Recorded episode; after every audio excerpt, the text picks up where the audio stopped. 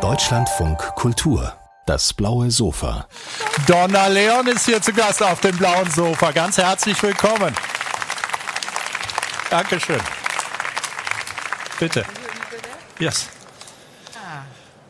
This is for COVID, I suppose. Ja, das hat mit der Pandemie zu tun, dass ich hier sitze an der Ecke des Sofas. Sehr schön, dass Sie hier sind auf dem blauen Sofa.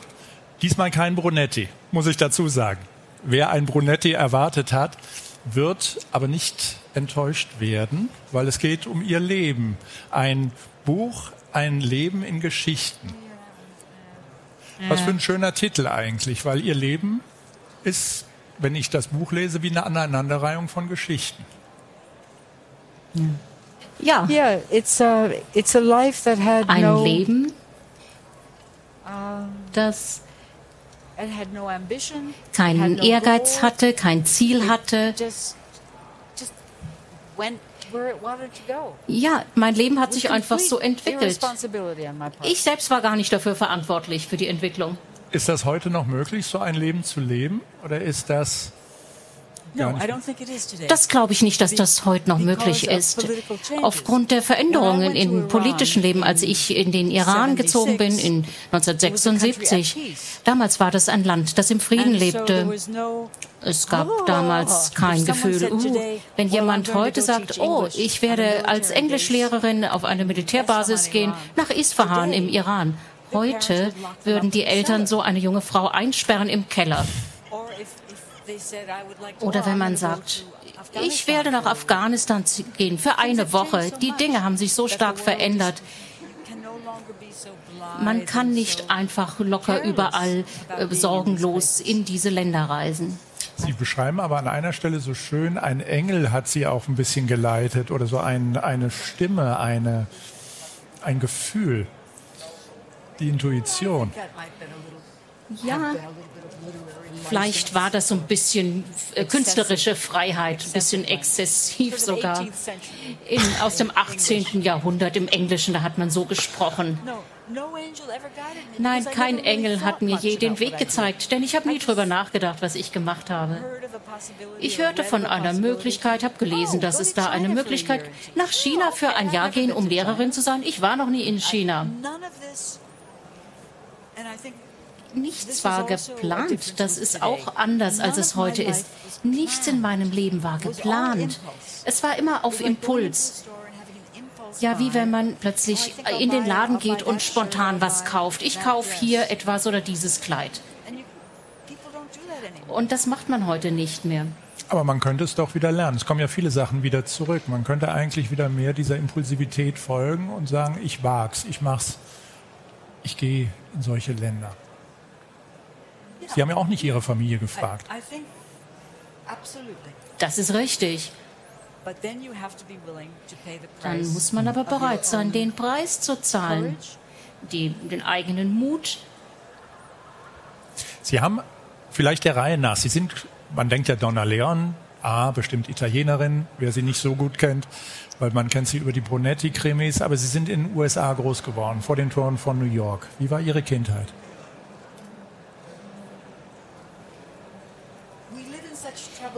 Ja, wir leben aktuell in so schwierigen Zeiten und so viele. Menschen haben Traumata.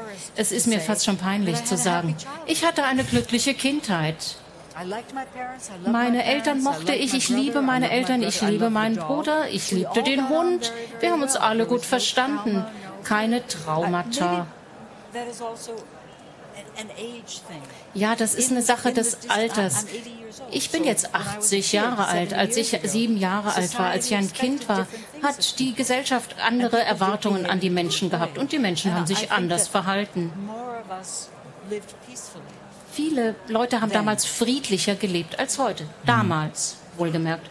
Und dann begann die Reisezeit. Sie sind raus aus den USA, weil Ihnen das Land zu klein wurde oder weil Ihnen die Welt zu Füßen liegen sollte?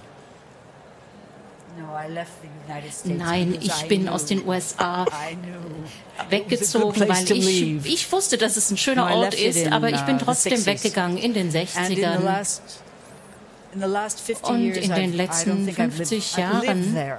habe ich dort I've gar nicht gelebt. Ich hab, but I äh, bin mal wieder hin und habe unterrichtet oder gearbeitet, aber nicht mehr gelebt.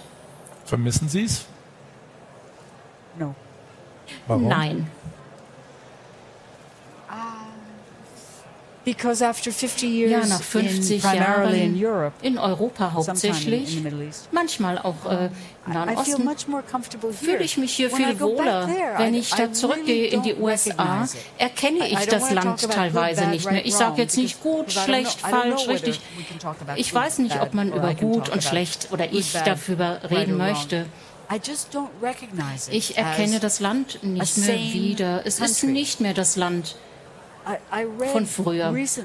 Kürzlich habe ich gelesen, this, in the last year, Im letzten Jahr 100,000 waren 100.000 people, Menschen 100,000 people have died 100.000 of Menschen sind gestorben, die ein, eine bestimmte äh, Droge überdosiert haben.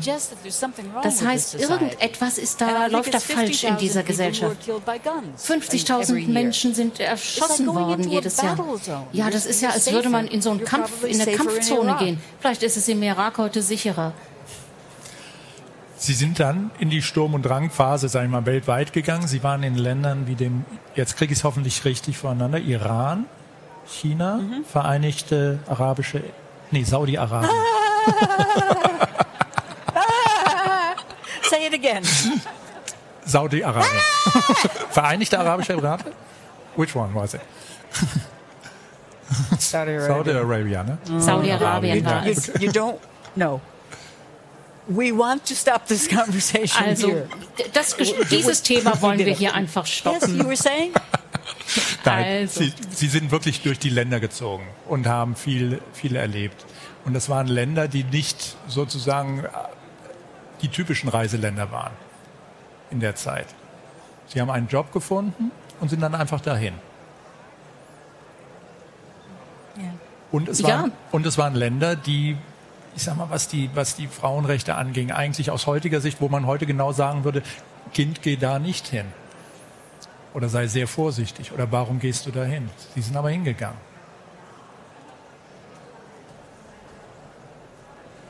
Yeah, because because I didn't have a big plan. Ja, ich hatte keinen I großen didn't have any Plan. plan. Ich I hatte gar keine Pläne.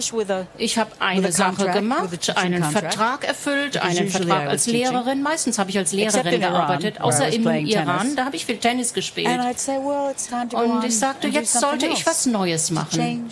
Dinge verändern, mein? Leben verändern. Warum denn I was nicht? terribly, terribly irresponsible. Ja, ich habe mich unverantwortlich verhalten. And I, and I confess that. Das muss ich zugeben. Aber es war ein schönes Leben, lese ich daraus. Yeah, war ihr Ding. I had a whole lot of fun. Ich hatte viel Spaß.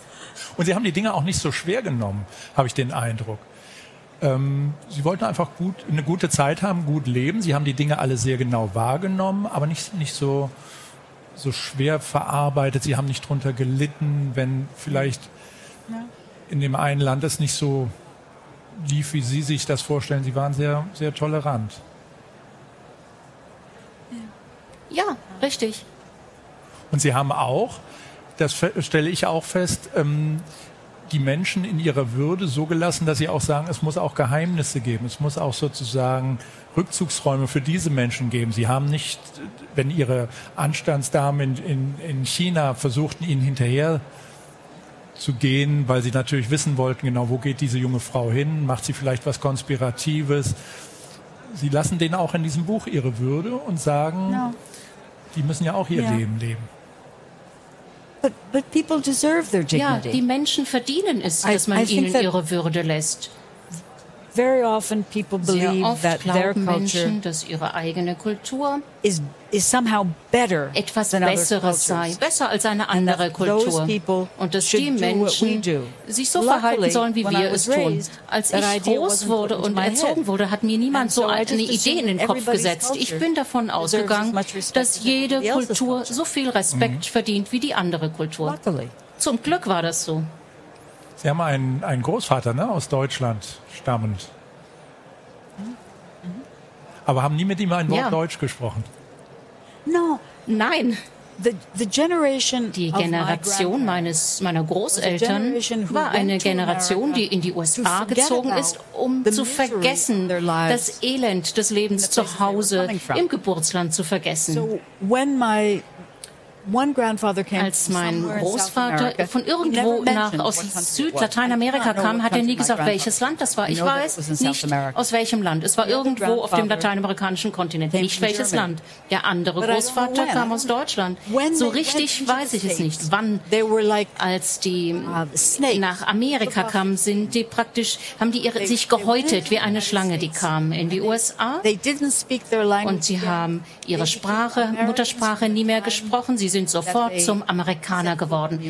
Zu dem Zeitpunkt, an dem sie den ersten Fuß in die USA setzten. Das wollten sie, das brauchten sie. Und die Immigranten, die nach Europa kommen, die sind anders. Diese Menschen wollen nicht nach Schweden, um Schwede zu werden. Die wollen einfach nach Schweden kommen. Die Motivation der Immigration heute ist anders. Und die Menschen, die als Immigranten kommen, die verhalten sich anders, haben andere Ziele, ganz klar. Nach dieser Reisezeit in ihrem Leben begann die italienische Phase. Sie kam äh, als Frau dann nach Italien, um ja, in den nächsten Job hineinzuwachsen. Ne? Sie waren eine Art Anstandsdame. Sie sind mit einer Freundin dorthin. Oh, Als ich nach Italien ging zum ersten Mal, da war ich äh, gerade mit der Uni fertig.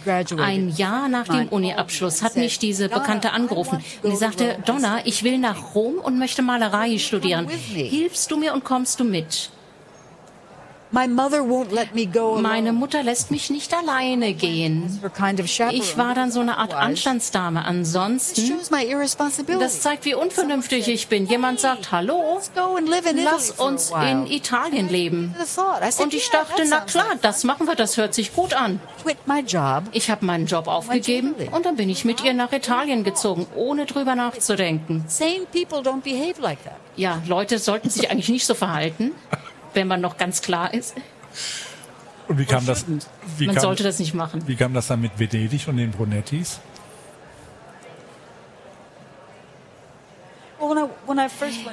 Als ich zuerst nach Italien ging, 68, 69, so 68, 69 damals war meine Familie Deutsch, Spanisch, Irisch, Irisch. Also das Essen, das wir hatten, man kann sich's vorstellen, was wir auf dem Tisch hatten. Und damals habe ich diese warmen, netten, großzügigen Menschen, die einem immer einen Kuss gaben, einen in den Arm nahmen. Und ich dachte, das ist das Paradies. Diese Wärme, die Menschlichkeit, die instinktiv von diesen Italienern kam, war so anders als alles, was ich bis dahin kannte vorher in meinem Leben. Ich dachte, das ist es. Das ist das Paradies. Like what's his name? Um, Und the guy who raised so?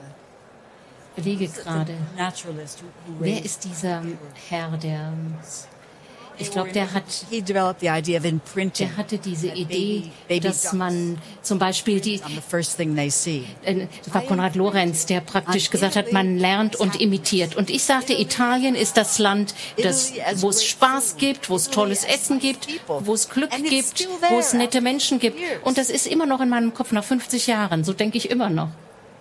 Und mit der Haltung gehen Sie auch auf Italiener zu und ernten das? Yes. Gut, ja, das ist richtig. I have, I have acquired ich habe das richtig gelernt. Vielleicht habe ich es gelernt oder es kam von selbst. Ich habe diese instinktive Sympathie für Italiener entwickelt aufgrund der Wärme, der menschlichen Wärme, die ich gesehen habe in diesen Menschen seit 50 Jahren.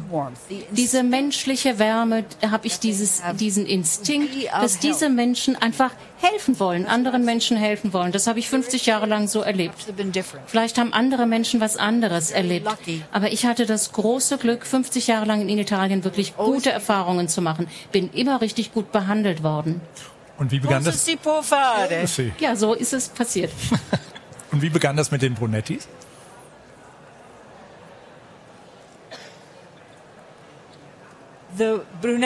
Die Brunettis waren das Ergebnis eines Gespräches, das ich hatte im Opernhaus von Venedig. Ich habe mich unterhalten mit einem Dirigenten. Ich war da bei einer Probe mit seiner Ehefrau. Und dann sind wir zurück in den Probenraum gegangen, in die Umkleide und haben mit anderen Leuten gesprochen, Dirigenten. Und dann sagte jemand, der sollte umgebracht werden. Die sind Sizilianer, also so denken die. Und ich dachte, tolle Idee, das wäre interessant.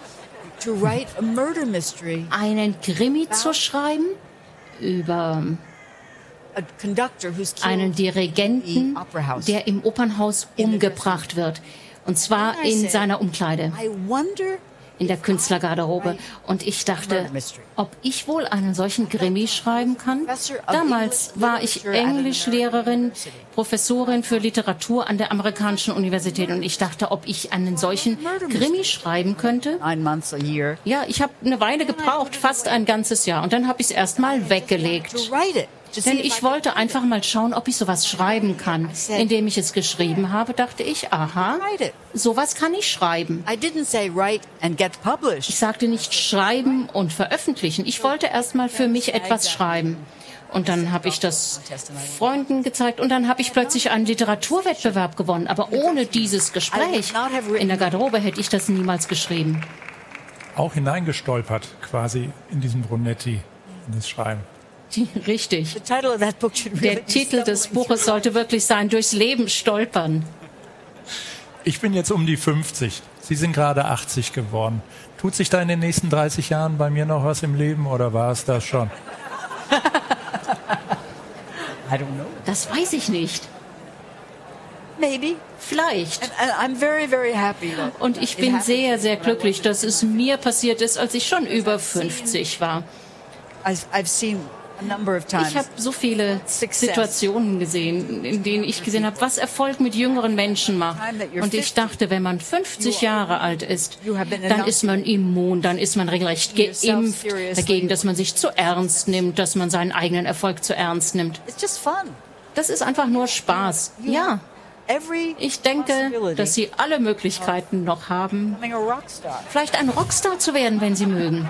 Donna Leon mit Weissagungen über die Zukunft und über ihr Leben. Ich danke sehr für dieses schöne Gespräch und wünsche Ihnen viel Erfolg für dieses erste Buch, das Sie geschrieben haben, was kein Brunetti sozusagen im klassischen Sinne ist, aber was sehr lesenswert ist. Ein Leben in Geschichten. Donna Leon. Vielen Dank.